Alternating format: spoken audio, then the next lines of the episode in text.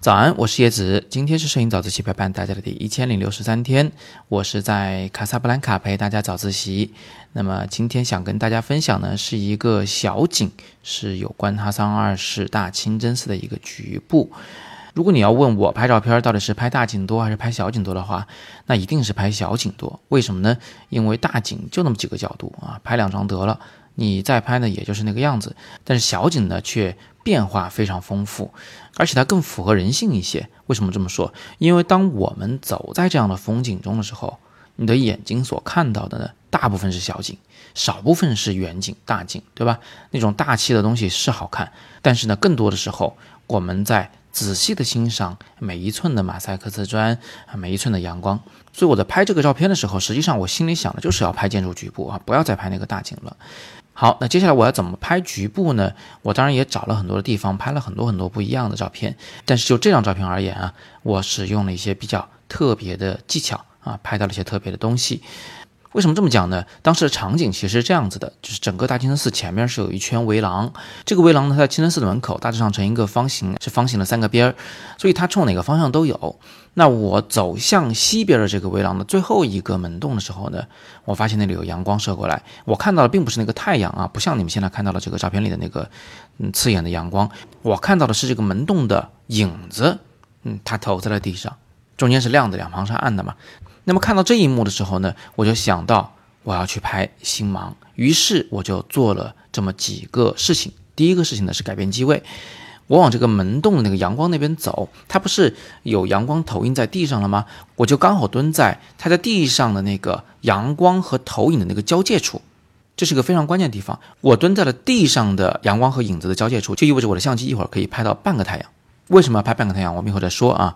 这是我做的第一个事情。第二件事情呢，是我使用了一个等效焦距二十四毫米的广角镜头，这样的话场景可以看上去更宏大一些。我既可以拍到地面，也可以拍到太阳。那第三个调整呢，是我使用了一个 f 十六的光圈，只有这样的小光圈啊，才可以让我们看到星芒。好，最后来揭秘为什么我要拍到半个太阳，为什么我要用那个门洞给挡住半个太阳？原因是这样子的，其实我只要使用小光圈和广角镜头，这个星芒它铁定就得有。但是呢，这个星芒如果是出现在天空里的，你看看那个天空有多明亮，你看看那个太阳周围有多明亮。